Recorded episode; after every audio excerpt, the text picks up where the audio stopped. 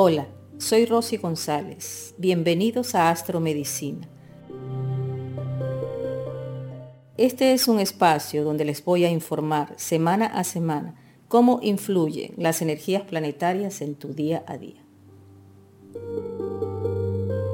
Empezamos esta semana desde el 31 de julio hasta el domingo 7 de agosto. En esta semana tenemos eh, la luna nueva en el signo de Virgo. Estamos trabajando con la tierra, con los espíritus elementales de la tierra. Hay que honrar a la tierra en que nosotros nacimos y hay que honrar a nuestro cuerpo, porque Virgo también representa el trabajo que nosotros realizamos con este bien que Dios nos ha dado, que es nuestro cuerpo.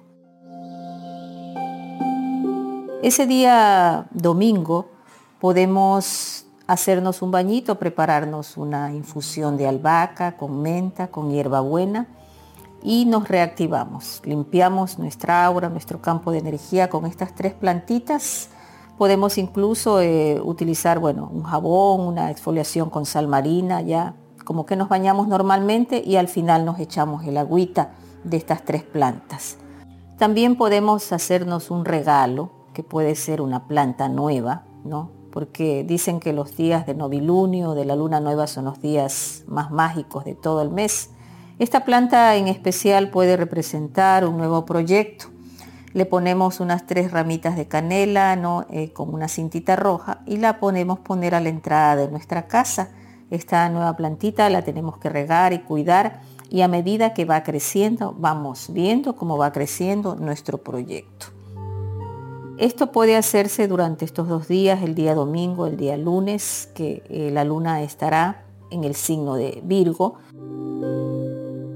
El día martes ya la luna entrará en el signo de Libra, el signo de las ideas, del equilibrio, de la balanza.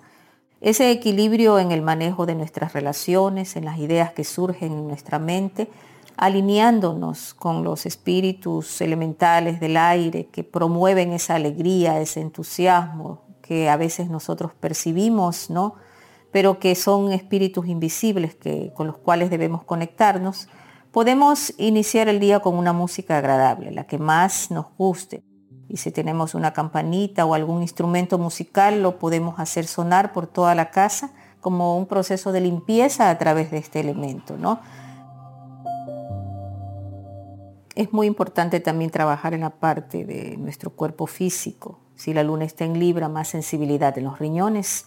Podemos prepararnos una agüita de perejil y hacer unos dos litros para tomarlos durante los dos días que la luna esté en este signo.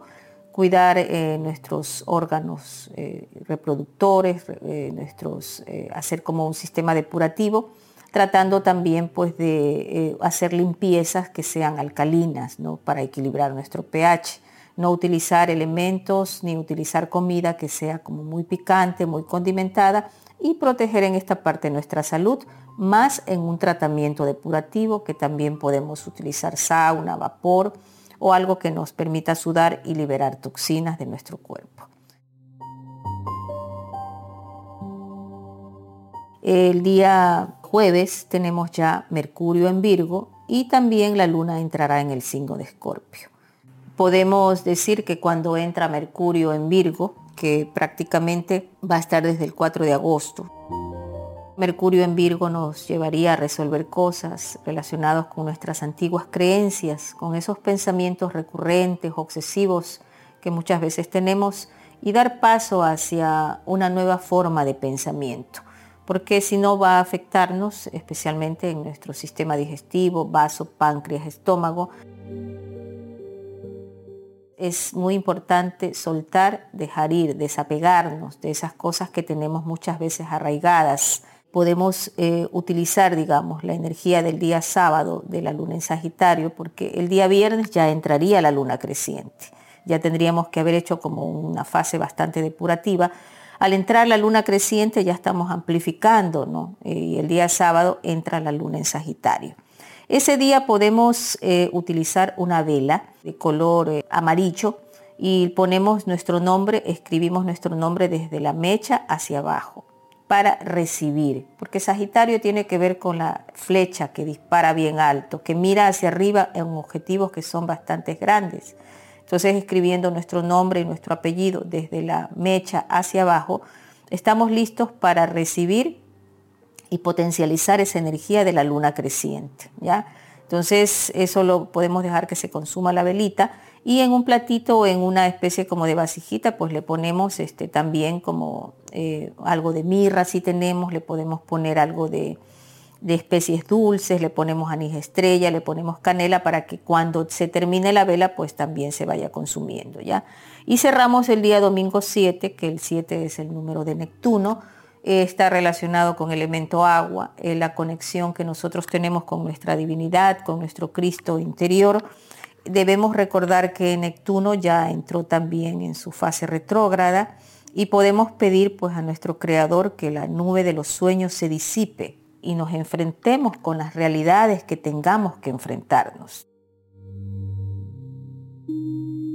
Son momentos en que la venda se cae de nuestros ojos para ver la realidad que nos rodea. Y dice que Neptuno es lo bello es horrible y lo horrible es bello. Todos aquellos cuentos de hadas de los príncipes que se transforman en rana, pues los estamos experimentando y por lo cual eh, todas estas energías conllevan a procesos de sanación, por eso esta es la medicina de los astros.